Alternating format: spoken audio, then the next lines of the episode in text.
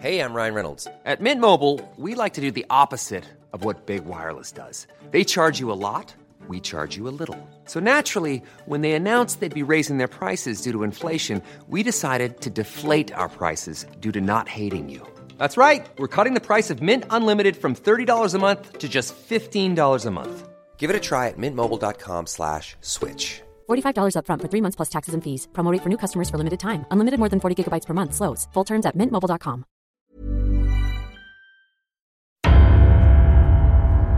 Der John Sinclair Podcast mit Dennis Erhardt und Sebastian Breitbach. Ja, hallo, liebe John Sinclair-Freunde, hier sind wir wieder. Äh, Sebastian an meiner Seite. Hallo Dennis. Hallo, äh, ja. Herzlich willkommen zum äh, fünften Podcast. Fünf sind das mittlerweile, ja. Ich wollte mal sagen, wir schreiten voran. Ne? Ja, wir werden auch immer professioneller. Das definitiv. Wir- Demnächst bieten wir sogar Inhalte. Wir haben, äh, Und ich glaube, beim zehnten Podcast machen wir mal eine Party, oder? ja. So, ähm, heute haben wir einige Themen dabei. Äh, und zwar ist ja gerade die Folge 116 erschienen. Damit ist der Vierteiler abgeschlossen, der aktuelle, wo es John Sinclair und Suko ja auf den Planeten der Magier verschlagen hat. Und äh, inzwischen wisst ihr dann, jedenfalls die von euch, die die Folge gehört haben, auch, wie die Geschichte ausgegangen ist. Und äh, ja, wir sind natürlich gespannt auf eure Meinung. denn? Also ich meine, jeder hat diese Folgen gehört. Jeder hat diese Folgen gehört. Nicht nur so. einige von unseren Zuhörern haben das gehört, alle. Also, äh, wir wollten euch eigentlich sagen, schreibt uns, wie eure Meinung zu dem Zyklus war, äh, an unsere neue Mailadresse. Wir haben ja einen Blog, äh, übrigens auch, sinclair-blog.de. Wer es noch nicht weiß, gerne mal reinschauen. Alle 14 Tage erscheint da ein neuer Beitrag und dort könnt ihr uns auch mailen an die Adresse mail at sinclair-blog.de. Mail at sinclair-blog.de. Muss ich meinen Zettel wieder rausholen? Soll ich mir das auch kannst du dir aufschreiben? doch merken. Mann, Mann, Mann, ey. Schreibt uns mal auf, was da alles so passiert ist in dem Zyklus. Wir wollen mal wissen, wer hier wirklich zugehört hat, ne? Und Ja. wer aufmerksam dabei war. Also nicht einfach weggehen. detailliert. Also jetzt nicht einfach nur so, ne? Dann, dann, also, Äh, habe ich Staub gesaugt, während ich die Folge gehört habe oder so, ne? Sondern wirklich zuhören, immer dabei sein, ne? Das ist klar. So. Okay. Ja, nach so viel harter Arbeit, der Vierteiler, muss man ja über lange Zeit aufmerksam dabei sein, gibt's dann zur Entspannung gleich eine Classics-Folge hinterher. Nächsten Monat, der Hexenclub erscheint dann. Ja, können wir ja vielleicht eine kleinen, einen kleinen Anteasern mal. Dass, das ist die Folge mit diesem äh, großartigen Cover, wo man die Schuhe baumeln sieht. wo Ne? man die Schuhe baumeln sieht. Genau, ne? Ja, wo, Hat mir sehr gut gefallen. Also die Szene, die wo Fred Wagoner äh, betrunken an der Themse entlang Das ist geht, super, ist das, ne? Ja, genau. Ja, es, das ist tatsächlich ganz interessant, weil wir da mal äh, was anderes gemacht haben, dass nämlich die Erzählerin ein bisschen mitspielt im Kopf des äh, Protagonisten der Folge, äh, der, der Folge, der Szene. Ähm, und äh, ja, dass so ein kleiner Pseudodialog entsteht da in der ersten Szene. Ist ganz äh, süß gemacht, finde ich persönlich. Aber na, vielleicht findet ihr das ja auch. wer hat das eigentlich gemacht? Äh, wer hat das gemacht? Ich, äh, keine Ahnung. Du hast es äh, vertont. Nein, also es ist äh, ein kleines Experiment mal am Anfang. Äh, ja, und ansonsten. Ist dir ganz gut gelungen, Dennis. Oh Mann, ich finde bitte, ganz, also als ich das gelesen habe, dachte ich mir, ja, da hat der Dennis sich mal ein paar Gedanken gemacht, ausnahmsweise. Ja, ist dir total aufgefallen, ne? Das ist völlig aufgefallen. Voll aus der Reihe und so, ja, kennt man ja. Ne? Dieses vergiftete Lob, ne? so, ähm, ja, ansonsten bietet die Folge natürlich Sinclair Classics pur, einen Hexenclub, äh, der sich dann ein bisschen in die Regierung hinein, äh, der da hineingewuchert ist und äh, der gegen den Sinclair dann total geheim ermitteln muss und erstmal rausfinden muss, wer ist an der großen Verschwörung beteiligt. Äh, es sind ein paar schöne Szenen drin, finde ich. Ähm, Gerade die auch am Anfang fand ich jetzt mal, also obwohl sie sehr belanglos ist eigentlich, nur eine Uferszene an der Themse, aber äh, das Minimalistische ist ja eigentlich das, was am schwersten darzustellen ist. Und natürlich äh, diese Szene, äh, wie heißt es da noch, äh, als die Tür äh, dieser beiden, dieses Geschwisterpaars ähm, rund erneuert wird. Ich glaube, so hast du es geschrieben. ja? Wo also äh, einige Herren im Vorgarten stehen und mit Maschinenpistolen das Haus beschießen. Das ist äh, auch sehr schön. Hat Spaß gemacht. Ja, äh, ansonsten hat sich hier noch ein Thema aufgetan, das wir eigentlich noch gar nicht aufmachen wollten an dieser Stelle. Äh, aber das jetzt durch Buchvorankündigungen und äh, Katalogvorankündigungen so ein bisschen auf den Tisch gekommen ist, äh, weil da plötzlich dann bei Amazon oder im Lübbe-Katalog oder im Fischer-Katalog zu lesen war, dass es eine neue Sinclair-Serie geben soll. Und Äh, Dazu möchten wir an dieser Stelle Folgendes sagen. Äh, Obacht. Offizielles Statement. Moment, ich lese ab. Nein, also ja, dass es eine neue Sinclair-Serie geben soll. Und ähm, ja, da kann man sagen, wir haben eine ganze lange Zeit, Sebastian und ich, schon an dieser Serie gebastelt und äh, immer wieder Gedanken hin und her geworfen. Eigentlich ist das Ganze ja, drei Jahre fast schon alt, ne? kann man sagen. Es ist drei Jahre und vor allen Dingen viele Nächte alt. Viele Nächte, Ja. ja. die wir verbracht haben Da mit haben- Telefonaten und ja. Grübeleien und äh, hin und her. Standleitung. Sta das kann man Mehreren. Telefonakkus, die immer gewechselt werden mussten. Ja, genau. Ne? Also wir wollen ehrlich gesagt natürlich zum Inhalt noch nicht allzu viel verraten, weil es äh, noch sehr lange hin ist. Die Serie erscheint ja erst in ähm, 2018, Anfang 2018.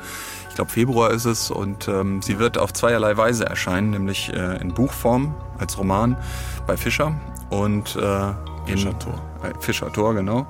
Und als äh, Hörspielserie, nicht wahr? Bei Löbe. Bei Löbe, genau. Und äh, das eine Buch, was dann erscheint, wird also äquivalent in diesen sechs Hörspielen der ersten Hörspielstaffel umgesetzt. Ich erkläre dir, schreib's dir Also auf. du meinst, äh, ein Buch sind sechs Hörspielfolgen. Wolltest du das sagen? www.duden.de. Danke. Ein, äh, ein, genau, ein Buch sind äh, sechs Hörspielfolgen. Und äh, am allergeilsten ist es natürlich, wenn man beides konsumiert. Das ist ja wohl mal klar. Und zwar parallel mitliest. Ja, auf jeden Fall. Zeile für Zeile. Ja, worum wird es in dieser Serie genau gehen? Das werden wir jetzt natürlich nicht verraten.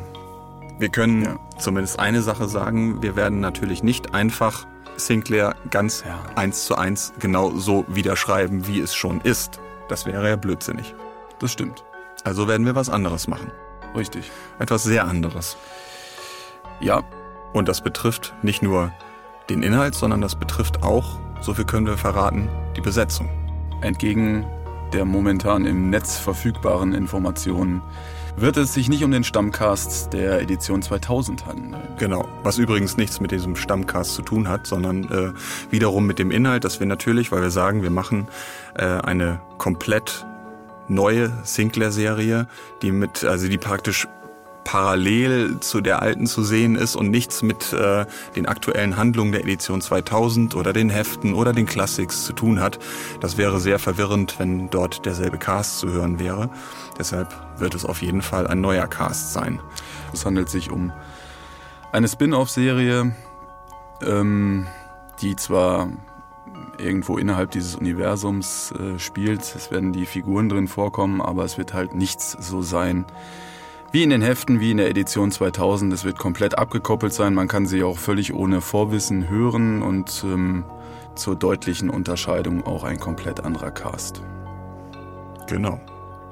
Ja, das sind die Informationen, mit denen wir euch jetzt mal alleine lassen für die nächsten Monate. Denn Denkt es ist ja noch. drüber nach. Denkt drüber nach, genau. Es ist ja noch eine ganze Zeit hin, also wir werden noch Zeit haben, einige weitere Neuigkeiten dazu zu verkünden. Ja, was haben wir sonst noch ähm, als Thema? Verdammt. Dein Login auf dem Rechner. Mein Bildschirmschoner. Fußball, sag mal, Dennis, bist du Fußballfan? Nein. Wie Okay. kommst du darauf? Weiß ich nicht. Hört man mich überhaupt, wenn ich hier so gedrückt Ja, das hört sich hänge? bestimmt gut an. Ja, Ja, ja. für mich hört sich das irgendwie ganz normal an. Hm. Wie war noch mein Passwort?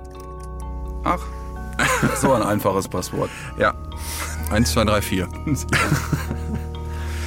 Ja, jetzt haben wir ja das größte Thema vor uns für diesen. Wir haben so viel Unsinn geredet, aber wir haben ja noch was ganz Wichtiges vor uns.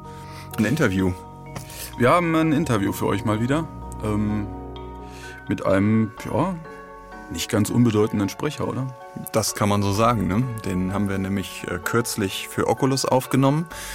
Und äh, ja, da haben wir uns äh, in Hamburg, wo es so ein, im Studio so einen super schönen Kamin gibt. Ne? Deswegen gehen wir da auch immer hin, nicht wegen des Studios, sondern weil es da diesen Kamin gibt. Nein, eigentlich haben wir uns so da hingesetzt, weil ihr beide so gefroren habt. Ja, das stimmt auch. Deshalb sage ich ja, ich, also ich gehe da mal hin. Du gehst vielleicht nicht. Du gehst wegen des Studios dann echt jetzt wirklich? Wegen des Studios, wegen der Aufnahmen? Ja, endlich Ich gehe gehe dann ich nur da wegen hin, des um, Kamins hin. Ja. Also, ist, äh, Hast du zu Hause keine Heizung? verstehe ich nicht. Äh, äh, nee. ich bin Autor. Was erwartest du? So, ähm, ja, da haben wir uns halt hingesetzt ähm, mit Martin May. Da, da, Martin May ist es. Und äh, haben ihn einfach mal interviewt. Und zwar nicht nur äh, zu seinen Sinclair-Abenteuern, die natürlich May auch sehr spricht ja aufregend Suko, ne? Sollten wir Ja, vielleicht noch ja, erwähnen. Für, für, also, Ich meine, das meisten, weiß doch jeder. Die meisten also, wissen das, die meisten. Ja. Mann, Aber stell dir mal vor, jetzt hört jemand zum ersten Mal hier, der fragt sich jetzt, wer ist Martin May? Dann wüsste er aber zum Beispiel auch, dass Martin May mitgespielt hat bei Das Boot. Richtig. Da haben wir natürlich auch drüber Ich habe gesprochen. letztens ein Foto von ihm gesehen in der Rolle. er sah aus wie heute. Äh, ja, nur ein paar Jahre jünger. Nee, nee, das glaube ich nicht. So, bevor wir jetzt noch weiter Unsinn reden, würde ich sagen, hören wir einfach mal zu. Viel Spaß. Das Interview.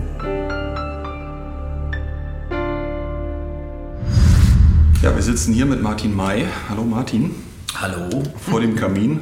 Es ist schön warm. Das ist wunderbar. Sehr viel wärmer als im Studio gerade. Sehr schön. Sebastian und ich sitzen hier und haben vor uns den Sprecher der Suko die Stimme leiht.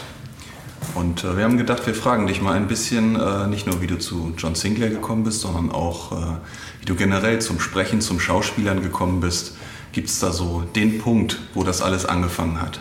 Ja, sicher gibt es da einen Punkt. Also Suko, den habe ich ja nun vor, ich glaube, inzwischen 17 Jahren angefangen. Ähm, aber die Schauspielerei betreibe ich schon ein paar Jahre länger.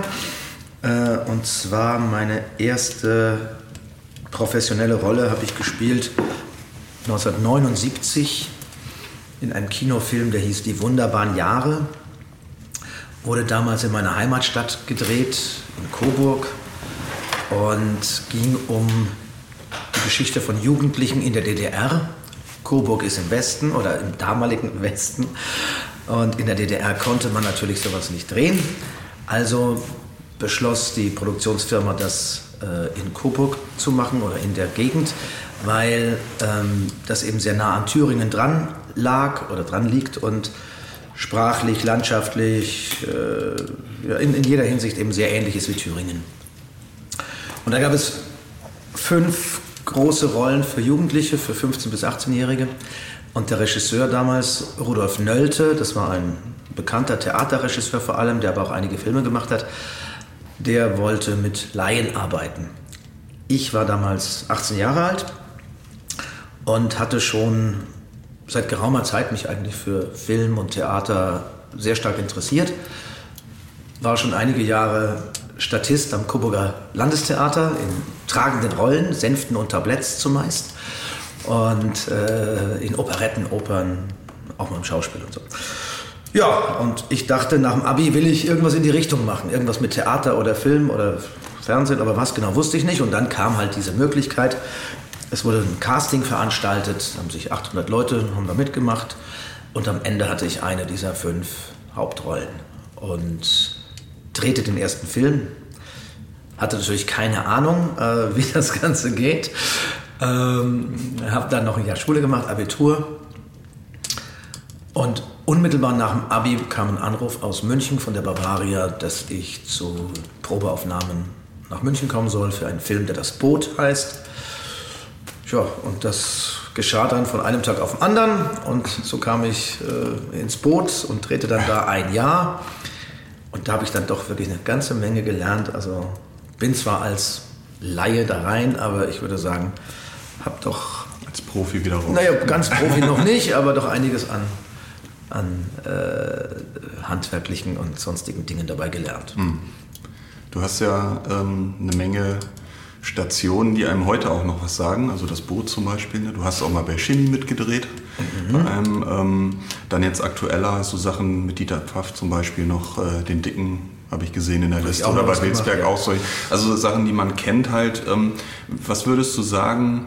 Der eigene Lebensweg, so wie, wer, wie wird der von den Produktionen beeinflusst? Also wenn du jetzt sagst, äh, ist es mit 18 schon der Wunsch gewesen, zum Beispiel sehr viel zu sprechen, nicht nur zu Schauspielern, in Sprechen zu gehen oder ergeben sich solche Sachen einfach durch Aufträge, durch Verbindungen, die sich auftun? Wie ist das? Es ergeben sich Dinge sicher auch. Also es ist. Äh, Karriere ist schlecht planbar, würde ich mal so sagen. Ja? Und äh, bei mir war es ja nun ein Weg, den ich eigentlich keinem empfehlen würde, weil äh, normalerweise sollte man schon eine Schauspielschule besuchen, am besten eine staatliche. ähm, weil in unserem Beruf ist es doch so, dass sehr, sehr viele Leute auf der Strecke bleiben. Ich habe jahrelang, war ich im Vorstand des Bundesverband Schauspiel, BFFS, wodurch ich sehr viel Einblick habe in die ganze berufliche und äh, Arbeitssituation, Lebenssituation von, von vielen, vielen Kollegen, Kolleginnen. Und wir haben immer wieder festgestellt, dass das zwar ein Traumberuf ist, Schauspieler, äh, den viele Leute ergreifen wollen und den auch relativ viele Leute erstmal ergreifen. Es gibt inzwischen eben auch, ich weiß nicht, 60, 70 private Schauspielschulen, die ja auch ausbilden. Mhm. Aber auf Dauer halten sich halt gar nicht so viele ähm, in, in Arbeitsverhältnissen oder, oder können von diesem Beruf einigermaßen leben. Warum oder meinst du denn, dass das staatliche, die staatliche, die staatliche Schule ist insofern besser, weil wir haben die Erfahrung gemacht, dass viele äh, Leute, die Jahre oder Jahrzehnte lang im Geschäft sind, einfach eine Ausbildung an der staatlichen Schauspielschule hatten. Und die gehen dann erstmal üblicherweise ins Engagement am, am Theater, werden dann vielleicht auch fürs Fernsehen entdeckt und so. Aber es gibt auch Leute, die bleiben ihr Leben lang hauptsächlich am Theater. Und das ist für Leute, die eben eine also der, der, der Start für die Leute, die von der staatlichen Schauspielschule kommen, ist oft einfacher, weil äh, Intendanten vorsprechen und ans Theater gehen. Da werden ähm, schon vor allem erstmal die staatlichen Schauspielschulen angeguckt, die Abgang, Abgangsklassen da. Und dann kommen halt erst die privaten und sowas dran. Mhm. Und ich glaube, dass man eben da schon ein sehr, sehr gutes berufliches Fundament lernt. Sprecherei ist was, was ja ganz, dafür gibt es keine Ausbildungs, ähm, Ausbildungswege. Also natürlich an der klassischen Schauspielschule hast du auch äh, Sprecherziehung und sowas, aber vielleicht auch ein bisschen Mikrofonarbeit. Aber äh, letztlich äh, Synchronisation ist was, das wird nicht gelehrt. Ja, das äh, lernt man dann Making, äh, äh, Learning by Doing mhm. im Studio. Bei mir persönlich war es so, so kam ich zur Sprecherei. Ähm, hängt auch wieder mit dem Boot zusammen. Wir haben damals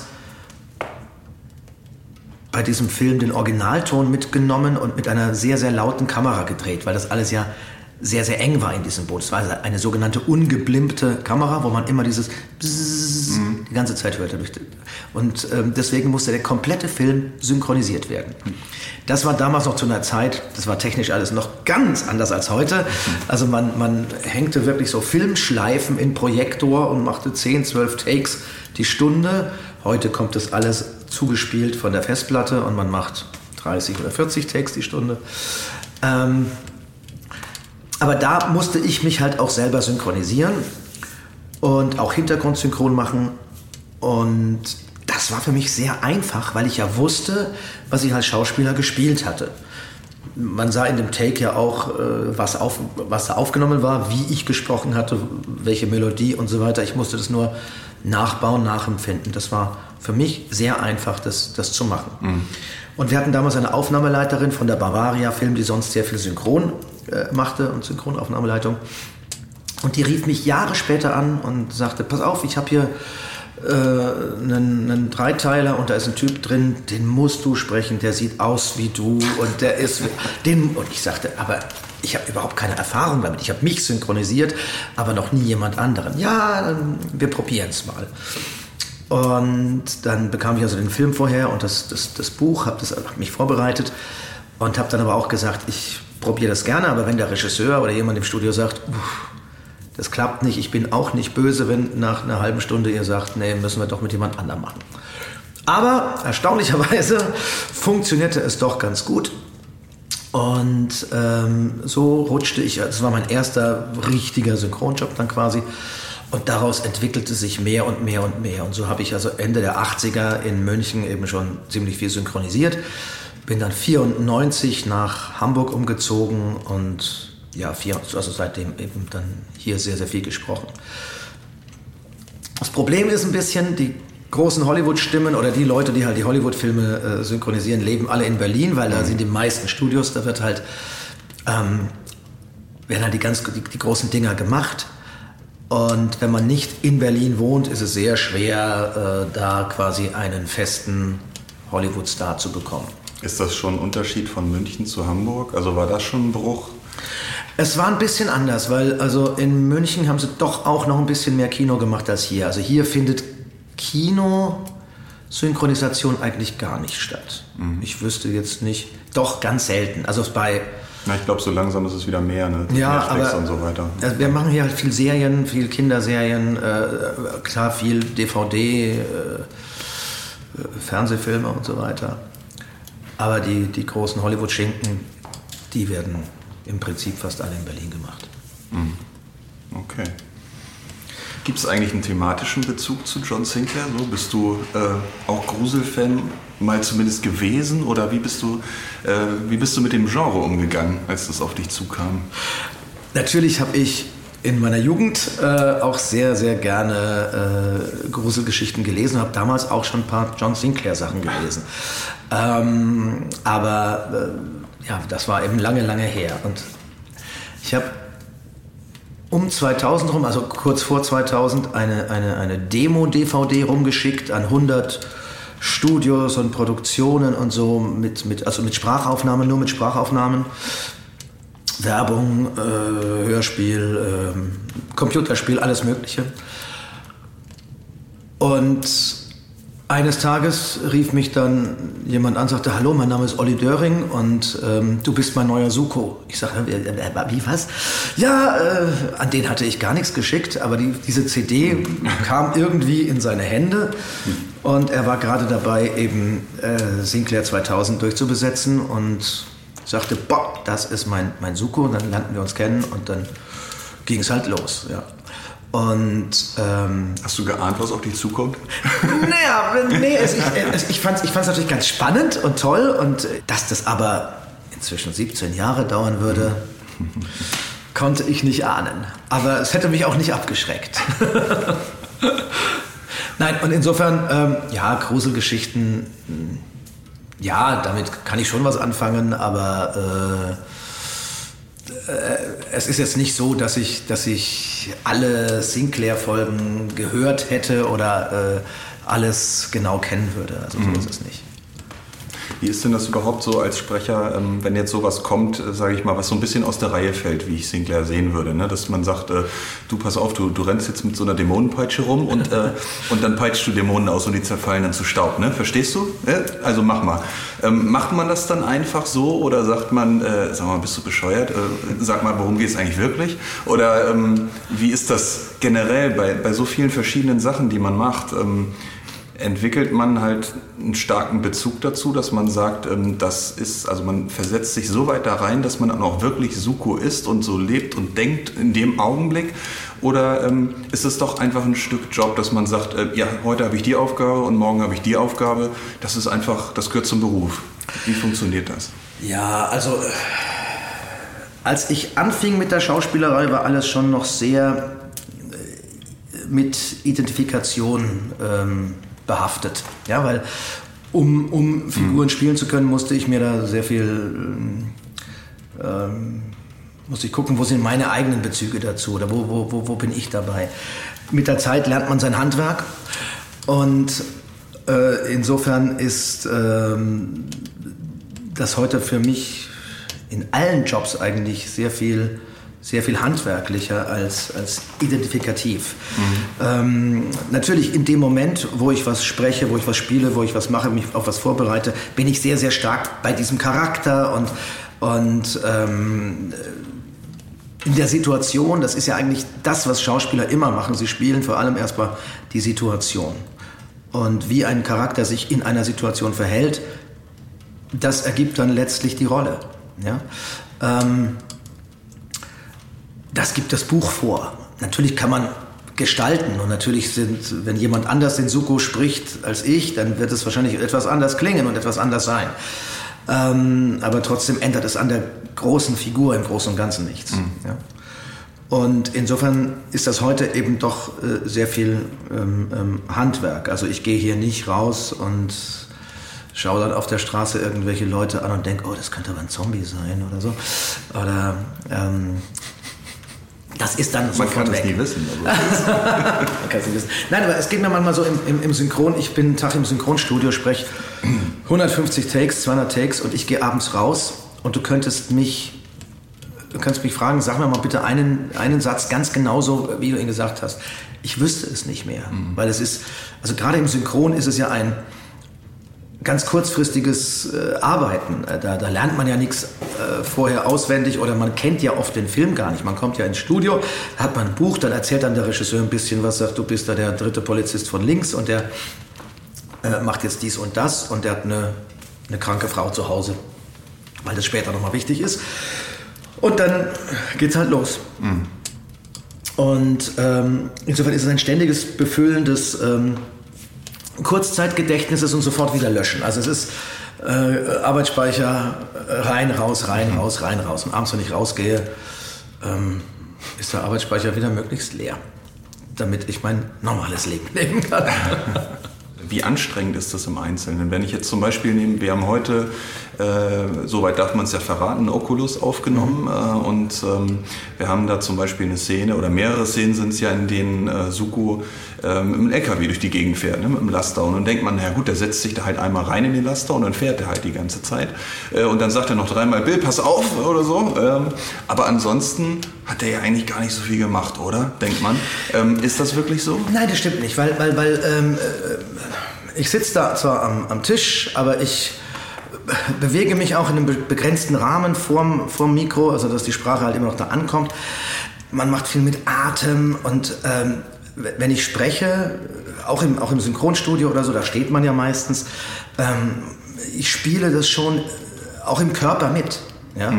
Also äh, wenn man mich da vermessen würde mit irgendwelchen Elektroden, da würde man schon merken, okay, jetzt spannt er gerade den, äh, die, die Armmuskulatur an. Oder, äh, ja, ähm, also da, auch wenn du nur mit der Stimme arbeitest, der Körper macht irgendwo mit. Ja? Und das ist schon anstrengend. Also ich, ich finde eigentlich jedes Mal, äh, wenn wir so eine, so eine Aufnahmesession haben, äh, drei, vier, fünf Stunden, da weiß ich schon jedes Mal, was ich an dem Tag gemacht habe. Doch, ist schon so. Das ist nicht so, dass man dann irgendwie völlig entspannt äh, und äh, es, es, es kostet auch Kraft. Klar. Und ist das dann normale Schauspieltechnik oder ist das, äh, weil du gerade sagtest, mit dem Anspannen und so weiter, ist das etwas, was man speziell fürs Mikrofon dann auch lernt oder sich aneignet, dass man dort Spannung auch auf die Stimme kriegt und so weiter? Ähm, ja, also das ist, äh, was heißt spezielle Schauspieltechnik? Also wie gesagt, die Sprecherei wird ja in der Weise nicht, äh, äh, Gelehrt, also die, ja. diese Sprecherei wird der, in der Weise nicht gelehrt. Ähm, aber jeder Schauspieler, der das ausprobiert oder der damit anfängt, macht letztlich das Gleiche. Also du kannst nicht schlaff vorm Mikro stehen und, oder sitzen und äh, wahnsinnig präsent darüber kommen. Also das äh, Stimme und Körper äh, hat einen Bezug oder da ist, da ist eine Verbindung. Ja? Ähm, Na, wir haben halt schon, also sage ich mal, immer mal wieder die Erfahrung gemacht, dass äh, viele, die diese Mikrofonerfahrung nicht haben, dass die eben Gerade schwer, ja, dass sie schwierig unterscheiden können, was ist eigentlich meine physische und visuelle Präsenz Ja. ähm, und was ist das, was ich durch die Stimme ausdrücke. ne? Also wenn du jemanden holst, weil du denkst, ähm, der macht immer eine gute Figur Ja. äh, im Film, weil das zum Beispiel ein total skurriler Typ ist. Und dann hast du den vor Mikro und äh, der lebt vielleicht zum Beispiel davon, dass seine Stimme äh, total harmlos ist und einen riesen Kontrast bildet zu dem, keine Ahnung, breitschultrigen, Ja, ja. fiesen Typen mit Vollbart oder Ja. sowas. Ne? Und ähm, dann ist es manchmal total schwierig äh, zu sagen, jetzt musst du aber ohne all das arbeiten. Jetzt hast du nur die Stimme und jetzt mach mal. Aber da kommt, das ist halt dann, ich sag mal, eine Trainingssache oder wie, wie man, ähm, was man hauptsächlich arbeitet oder was, in welchem Bereich man hauptsächlich arbeitet. Wenn ich heute auf die Bühne gehe, ist es ein Riesenschritt für mich, weil ich eben sehr selten, also die letzten sieben Jahre nicht mehr auf einer Bühne war. Ähm, ich weiß, mit Probenzeit und allem kriege ich das hin, aber äh, es ist erstmal ein großer Stock, über den ich springen müsste. Äh, weil ich die letzten Jahre halt hauptsächlich äh, Mikrofonarbeit gemacht habe, auch ein bisschen gedreht habe, aber hauptsächlich Mikrofonarbeit.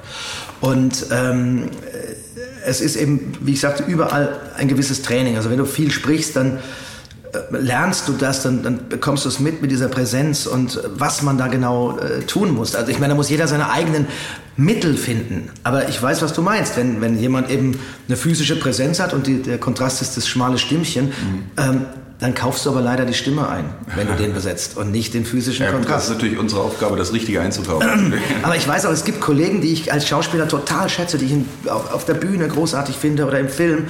Und ich kann von denen keine Hörbücher hören, weil mir die Stimme dann irgendwie nicht gefällt oder weil sie die Art und Weise, wie sie sprechen, äh, nicht so ist, wie es mir gefällt oder wie ich es eben für richtig halte. Vor allem, weil der Kontrast eben manchmal so ist, dass man sagt, nur das Gesamte ergibt eigentlich das Bild, was man hat. Und wenn du nur die Hälfte davon hast, dann funktioniert das irgendwie nicht, weil die Stimme, die dünne Stimme eben dann keinen Gegenpart mehr Genau. hat, ne? zum Beispiel. Ja, ja, das ist ja. schon interessant. Ja. Ja.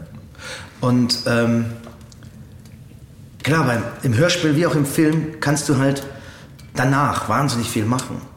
Also der, der Regisseur, der, der, der Cutter, äh, der, der Tonkreateur. Äh, Kreateur, ja? Also ihr, ihr, baut ja, ihr baut ja Welten damit. Ja? Mit, mit dem, äh, wir, wir machen als Schauspieler, geben unsere Stimme und eine Sprache, die halt da geschrieben ist, aber sehr viel an Effekt und an Wirkung entsteht ja durch das, äh, was im Hintergrund ist oder, was, oder, oder im Vordergrund, Explosion, wie auch immer. Die Atmosphären.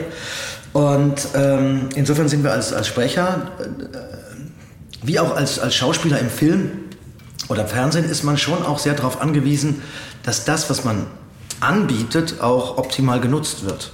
Ja, also ich sage immer, klar, Brad Pitt ist ein toller Schauspieler, aber wenn du einen Film mit dem machst, wo er immer nur in der Totale äh, ganz hinten am Bild, da wird kein Mensch sagen, wow, das ist ein toller Schauspieler. Du brauchst halt im richtigen Moment die Großaufnahme und die muss richtig geschnitten sein. Und genauso ist es eben bei der Sprache. Wo gehst du aus einem Schrei raus oder wie lange hältst du den? Oder ähm, manchmal sind es ja wirklich Nuancen, dass man ein bisschen leiser anfängt und lauter wird oder die Stimme bricht oder was auch immer. Also es gibt viele, viele, viele Gestaltungsmöglichkeiten. Aber ähm, der gute, äh, die, gute Endbearbeitung nutzt das eben optimal, möglichst optimal.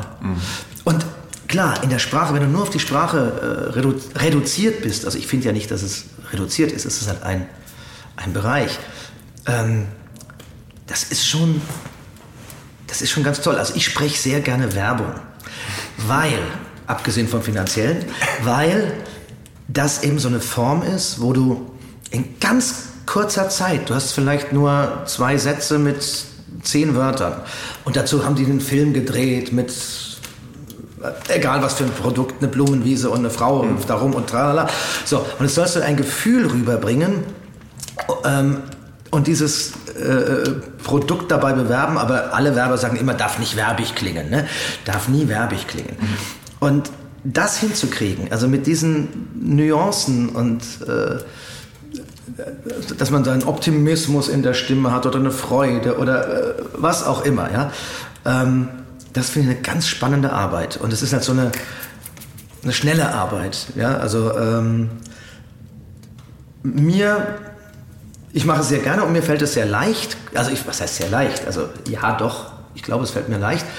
Ähm, und zu begreifen auch, was die dann von einem wollen. Ja, manchmal können so die Werbeleute nicht so ganz genau sagen, wie sie es wollen. Ähm, und das musst du dann als Sprecher dann äh, verstehen, empfinden, ähm, äh, antizipieren. Äh, und das gelingt eigentlich bei mir ganz gut. Also ich habe da und es macht mir halt total Spaß, wirklich so den, dann was rauszukitzeln. Dann nimmt man so einen Take halt eben auch manchmal 20, 30, 40 Mal vielleicht auf. Und dann schneidet man vielleicht auch noch diese kurzen Takes aus verschiedenen Takes zusammen, äh, kurze Sätze.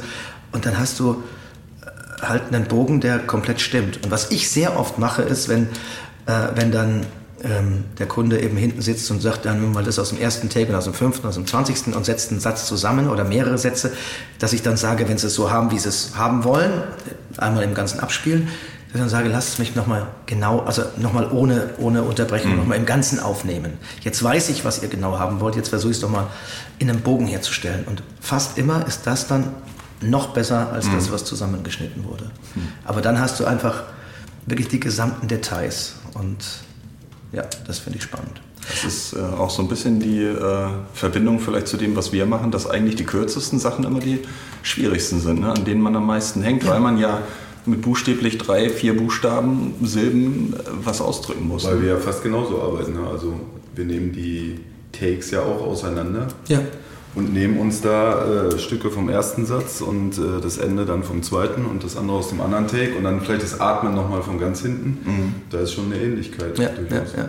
Und ich sage ja, im, im, im, im guten Fall, im Optimalfall funktioniert es ja auch wunderbar. Es gibt ja auch die Situation, dass man Hörspiele gemeinsam aufnimmt, dass da fünf Leute am Tisch sitzen. Also es wird ja bei äh, den Hörspielen von Heike Dine Körting äh, sehr so gemacht, bei drei Fragezeichen und äh, äh, die anderen Sachen, die sie alle macht. Das hat auch was für sich. Ähm, da spielen halt dann fünf, sechs Leute miteinander und können aufeinander reagieren. Ähm, und äh, der Regisseur hat dann leider weniger äh, Einflussmöglichkeiten. der Deswegen kann nur sagen, nicht. er kann nur sagen, okay, gefällt mir oder lass uns nochmal machen oder wir nehmen den hinteren Teil nochmal auf oder so. Ja? Ähm, da geht man halt ineinander, aber auf dieser, mit dieser geixten Form, also wo man wirklich jeden Take, äh, jeden Sprecher separat aufnimmt, hat halt der Regisseur nochmal viel mehr Feintuning-Möglichkeiten. Ja. Es ist alles spannend. Also ich äh, muss sagen, ich äh, finde die Schauspielerei, die Sprecherei, alle diese Aspekte, ich finde es spannend, es ist immer wieder eine Beschäftigung mit anderen Sachen, mit neuen Sachen. Mal macht man äh, Horror, Grusel, mal, mal spricht man äh, eine Dokumentation über äh, seltene Tierarten oder, oder, oder, ja. Ähm, Synchron, Naruto, äh, Anime oder was auch immer. Ähm, und es ist eben deswegen spannend, weil es halt immer wieder neue Themen sind, neue Herausforderungen, ähm, Charaktere eben total anders sind ähm, und ich da halt schnell darauf reagieren muss und immer, ich versuche immer das Optimum äh, da zu machen, also auf der, auf, der, auf, dieser, auf der Sachebene, auf die Sache mich zu konzentrieren und Klar gibt es bessere Tage und schlechtere Tage und es gibt bessere Stoffe und schlechtere Stoffe. Aber ähm, der Anspruch ist doch der, dass ich immer versuche, so gut wie möglich alles zu machen. Ja, du hast vorhin mal äh, schon die 17 Jahre ins Spiel gebracht. Ja. Ähm, dann kommen wir doch nochmal auf das Thema zurück. Und äh, was würdest du sagen, hat sich die Serie aus deiner Sicht oder deiner Arbeit an der Serie in der Zeit verändert? Gehst du heute anders an die Sinclair-Folge ran als vor 17 Jahren?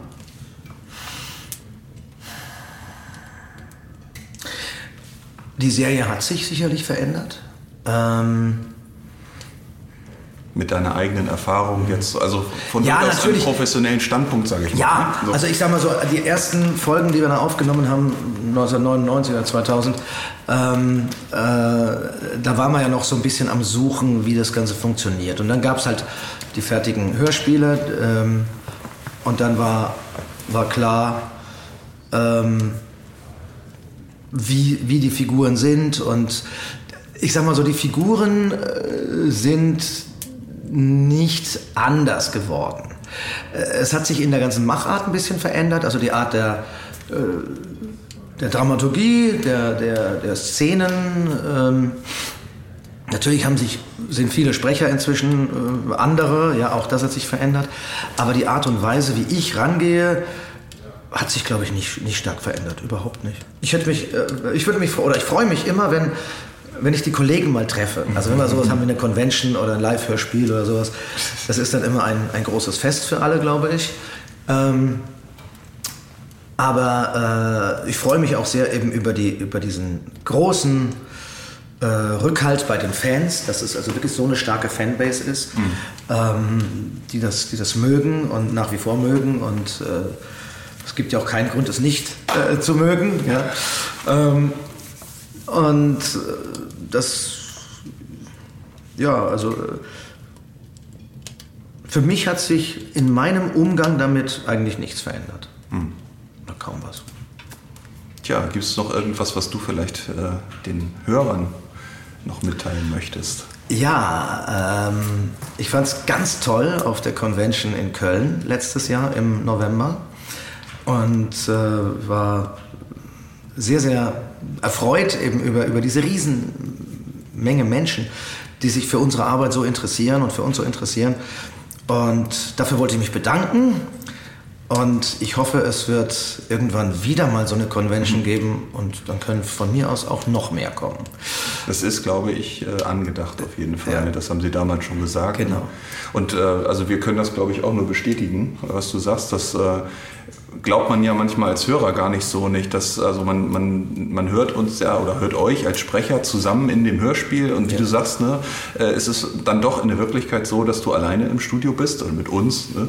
Ist, wir sind kein Ersatz für Dietmar Wunder. Ähm, aber ähm, dass wir halt äh, jeder von uns, der wir hier arbeiten, doch bei so einem Tag, wo, wo man rausgeht und mit den Leuten spricht, eigentlich sehr viel mitnimmt, was man ähm, vielleicht als Hörer, dass man, dass man das gar nicht so auf dem Schirm hat, wie interessant und wichtig das ist für uns. Und äh, insofern ist es, glaube ich, denke ich mal, ein sehr ernst gemeintes Dankeschön. Und, Ja, es ist, äh, es ist so. Es ist das so. ja, können wir nur Ja. ebenso bestätigen. Ja.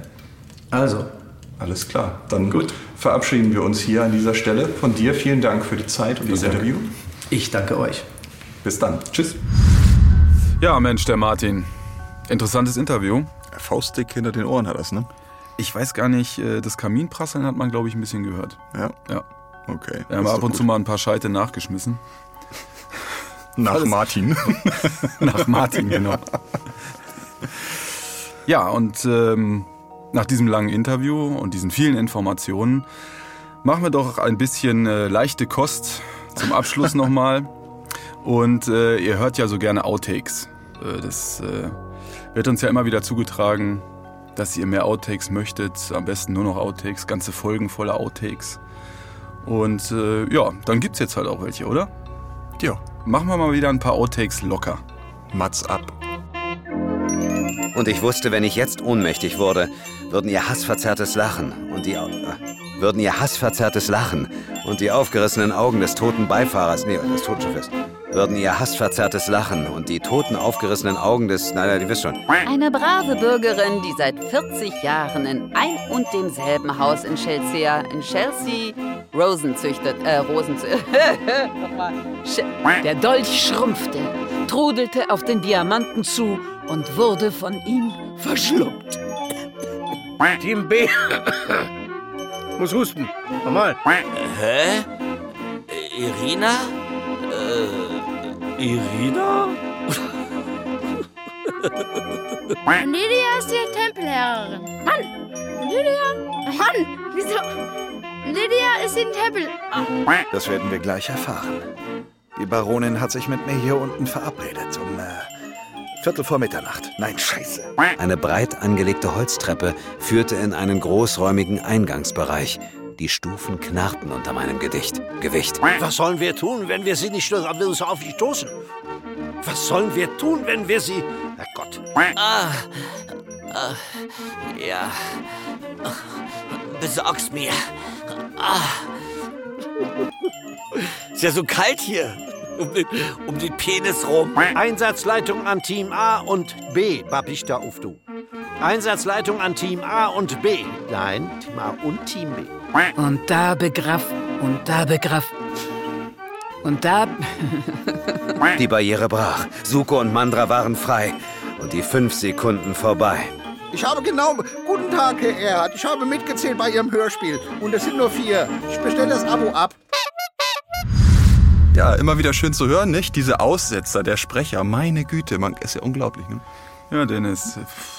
Sage ich ja Was nur, bitte? wir stellen demnächst mal ein Mikrofon in die Regie und dann hören wir mal, was du da drüben so von dir gibst. Da sind bestimmt auch ein paar lustige Sachen dabei.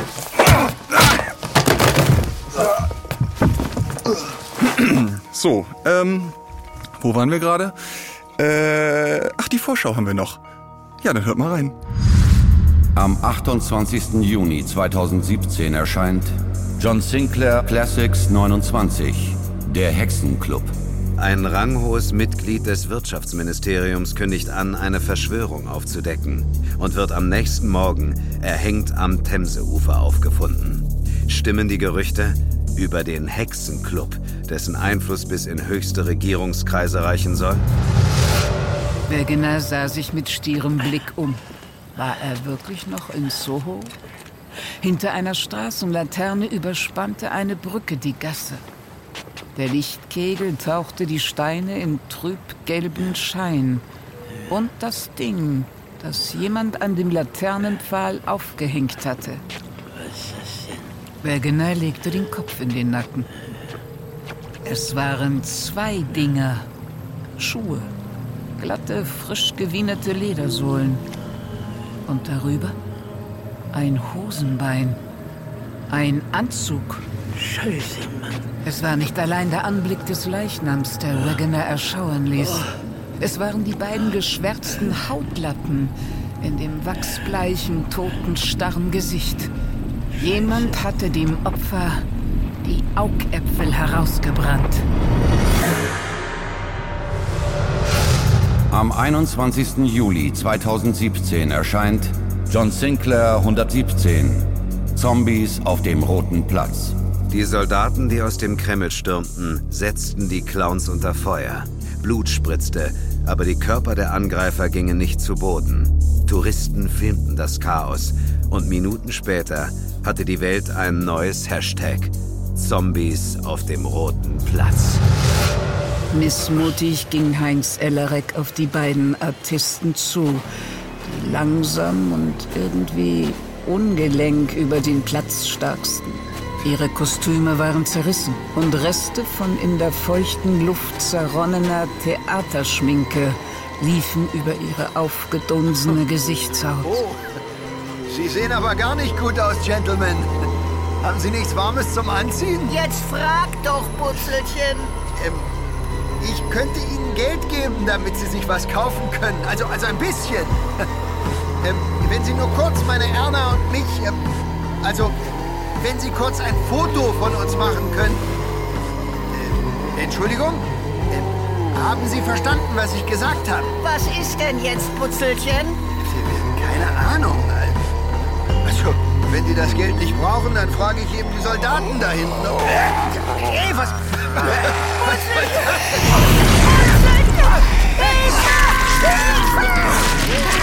Aus Richtung des Kreml liefen Soldaten herbei und versuchten die beiden sonderbaren Clowns von der Frau zu trennen. Erna Ellerek rutschte in der Blutlache aus, die sich um ihren Mann gebildet hatte. Die Hand eines Clowns grub sich mit scharfen, aufgerissenen Fingernägeln in ihren Hals. Blut spritzte aus der Halsschlagader. Die Soldaten rissen die Waffen hoch. Clowns zuckten unter den Einschlägen, aber gingen nicht zu Boden. Eine der Kugeln traf den linken der beiden Clowns zwischen die Augen. Ihr müsst auf den Kopf hauen! Auf den Kopf! Der Kopf des zweiten Clowns zerplatzte wie ein überreifer Kürbis. Der Angreifer brach zusammen. Ja, so viel zur Vorschau. Äh, wo ist eigentlich mein Kollege hier? Was?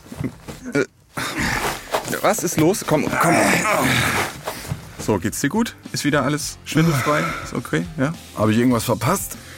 Äh, die Vorschau hast du verpasst, würde ich mal sagen. Ne? Aber ich erkläre dir nachher nochmal, äh, welche Folgen du demnächst dann abliefern musst. Ich glaube, mir ist irgendwas auf den Kopf gefallen. Ja, das könnte sein, aber das war früher. So, wo sind wir? Wann treffen wir uns wieder? Kannst du es lesen? Ein Zettel, ja. Nimm diesen vergilbten Zettel und schau mal, was darauf steht. Also, der nächste Podcast. Richtig rumhalten. Mhm. Oh. 11. August, ist das richtig? 11. August, ja. Zweiter Freitag Im zweiten August, Monat. Ne? Also bitte nicht in den Urlaub fahren, weil 11. August Podcast hören. Aber den kann man doch streamen. Online. Überall auf der Welt. Dennis. Jetzt? Wirklich? Wo lebst du denn? Zu Hause. Meine Güte. Hast du Internetanschluss? Äh, nee. Okay. So, wir hören uns wieder am 11. August. Bis dann. Wir sehen uns aber auch wieder am 11. August. Dann stehen wir ja wieder zusammen hier vor dem Mikrofon. Also, Erbsen, Zehl, Pling. Äh. Tja, dafür bin ich bekannt. Das stimmt allerdings. Bis dann. Tschüss, tschüss.